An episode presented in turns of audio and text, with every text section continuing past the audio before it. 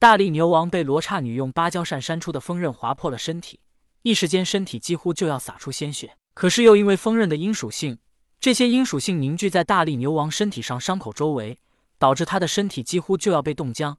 他身体表面的鲜血现在就出现了似流非流的状态，就这么滴滴挂在身体表面，欲滴不滴。罗刹女看到一击得手，本来膨胀的信心更加膨胀，她又再次挥动芭蕉扇。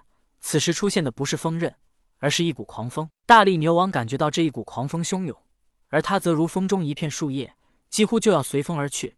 他急忙画出本体大白牛。画出本体之后，大力牛王感觉到狂风依旧汹涌。为了对抗汹涌的狂风，他的身形不停的变大。看到大力牛王的表现，罗刹女再次扇动芭蕉扇，一下、两下，大力牛王如小山一般的身躯在狂风中不停长大，与汹涌的狂风对抗。直到罗刹女第三次扇动芭蕉扇，大力牛王终究无法抵挡，随着汹涌的狂风向着远处飞去。如意道人看到大力牛王被罗刹女用芭蕉扇给扇飞了，他的谋划成功了。罗刹女与大力牛王根本不可能了，所以他趁势大吼一声道：“牛哥，我来救你了！”然后如意道人向着大力牛王被扇飞的方向飞去。曾经，同天算到大力牛与罗刹女有缘，而他又在昆仑山得到了芭蕉扇之中的阳扇，当然。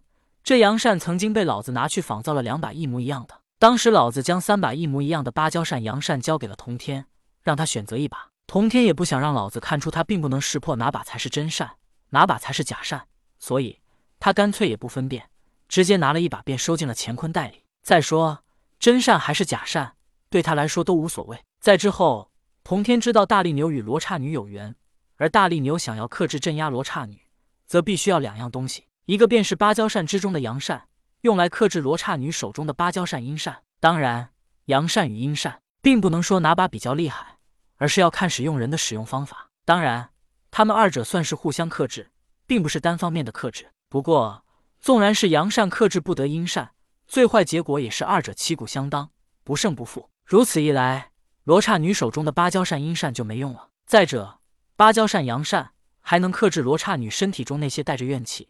但同样是阴属性的黑雾，而另外需要的，则是哪吒当初射死碧云童子时使用的震天剑。碧云童子是被哪吒拉开乾坤宫，射出震天剑给射死的。碧云童子因震天剑而死，他临死前充满了对震天剑的恐惧和对哪吒的怨恨。他看到哪吒可能不会怕，有的只会有怨恨，但他看到震天剑，剩下的不会有其他的情绪，一定会是害怕。所以这也是童天吩咐哪吒与六耳猕猴一同来找大力牛。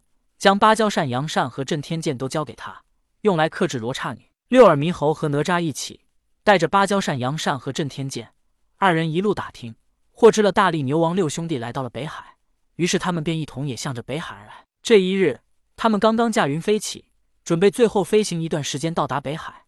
可是他们刚刚飞到半空，便感受到一股狂风而来。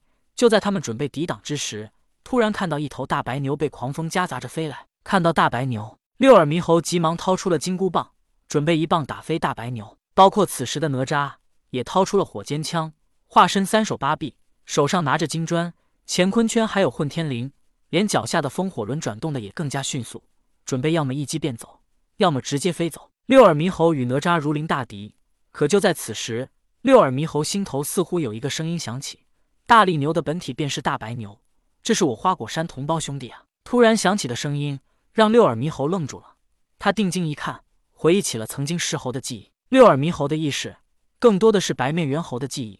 可是当初大力牛王六兄弟离开花果山之时，六耳猕猴还没到花果山。但六耳猕猴没去，作为五彩石的石猴，却已经去了花果山。虽然六耳猕猴的记忆中没有大力牛王，但是五彩石的记忆中却有。虽然此时五彩石的记忆与六耳猕猴的记忆没有完全融合，但他们此刻也是你中有我，我中有你。心头突然响起五彩石的声音，让六耳猕猴挥舞着的金箍棒急忙收了起来。就在这时，他瞥见旁边的哪吒如临大敌的模样，急忙说道：“哪吒，收了法宝武器，这大白牛也是花果山的兄弟。”哪吒听后也急忙收了火尖枪。可是芭蕉扇的狂风实在是太厉害，这股狂风携带着大力牛王，直直的撞到六耳猕猴和哪吒的身上。六耳猕猴和哪吒想要反应已经来不及。此时的哪吒幸好还没收了混天绫，他急忙控制混天绫变大，拴在一座大山之上，如此才没被狂风一起吹走。等狂风过去，三人恢复了身形，